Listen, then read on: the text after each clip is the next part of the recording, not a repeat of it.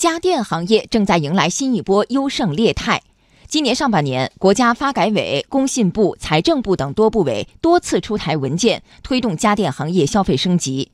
例如，鼓励地方采用补贴、奖励等方式，支持居民购买绿色高效制冷产品，更新更换老旧低效制冷产品。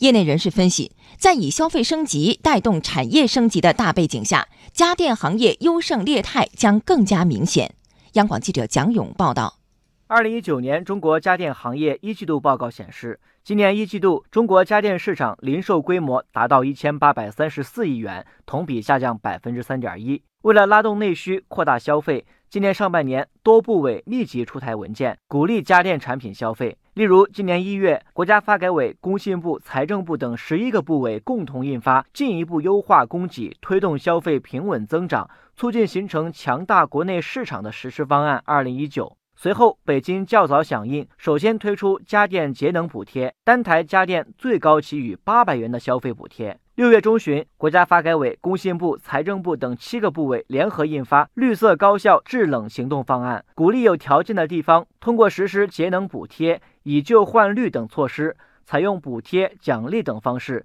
支持居民购买绿色高效制冷产品，更新更换老旧低效制冷产品。家电行业分析师梁振鹏分析，与十年前普惠性质的家电下乡政策不同，今年以来出台的一系列政策更多呈现出结构性的特征。十年前家电下乡政策，它是一个普惠制。只要是入围的中标的家电下乡产品，都有百分之十三的价格补贴，哪怕是即将被市场淘汰的和一些落后的产能。但是今年呢，陆续出台的一些政策呢，主要是对于智能化、高效节能、环保、技术先进的中高端的家电产品才会进行一定程度的财政补贴，中低端的产品不够节能、不够环保、不够智能的产品都不进行补贴。